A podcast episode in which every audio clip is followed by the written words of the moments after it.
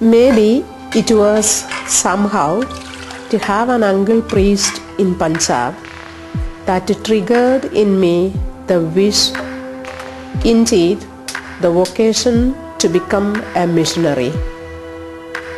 When I was but a child, it was my only dream. I was 12. I used to feel that my uncle could see through me as through a clear window. That he knew everything and I couldn't hide anything from him.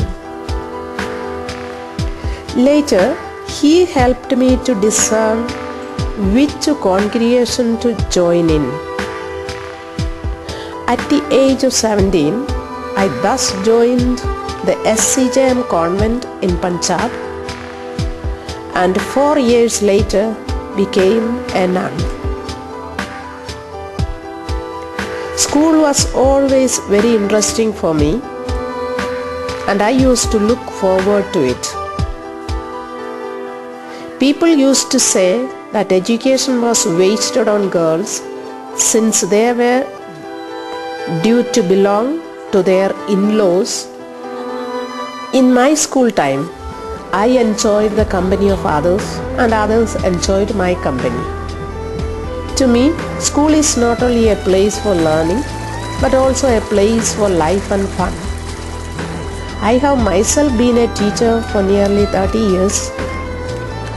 In early 1998, I chose to be part of the SCJM Congregations project bringing up a school for the poor children. We started with four children and I was the only teacher. Ten years later, today, we count 410 children and 15 teachers. We ask for very low fees, sometimes none at all. Thus are unable to pay normal wages to the teachers.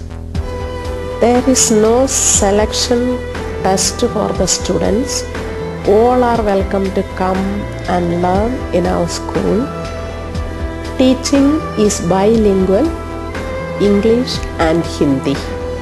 We promote social links between teachers, children and their families.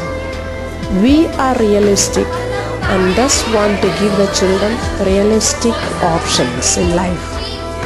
Realistic dreams are small ones, like our small children.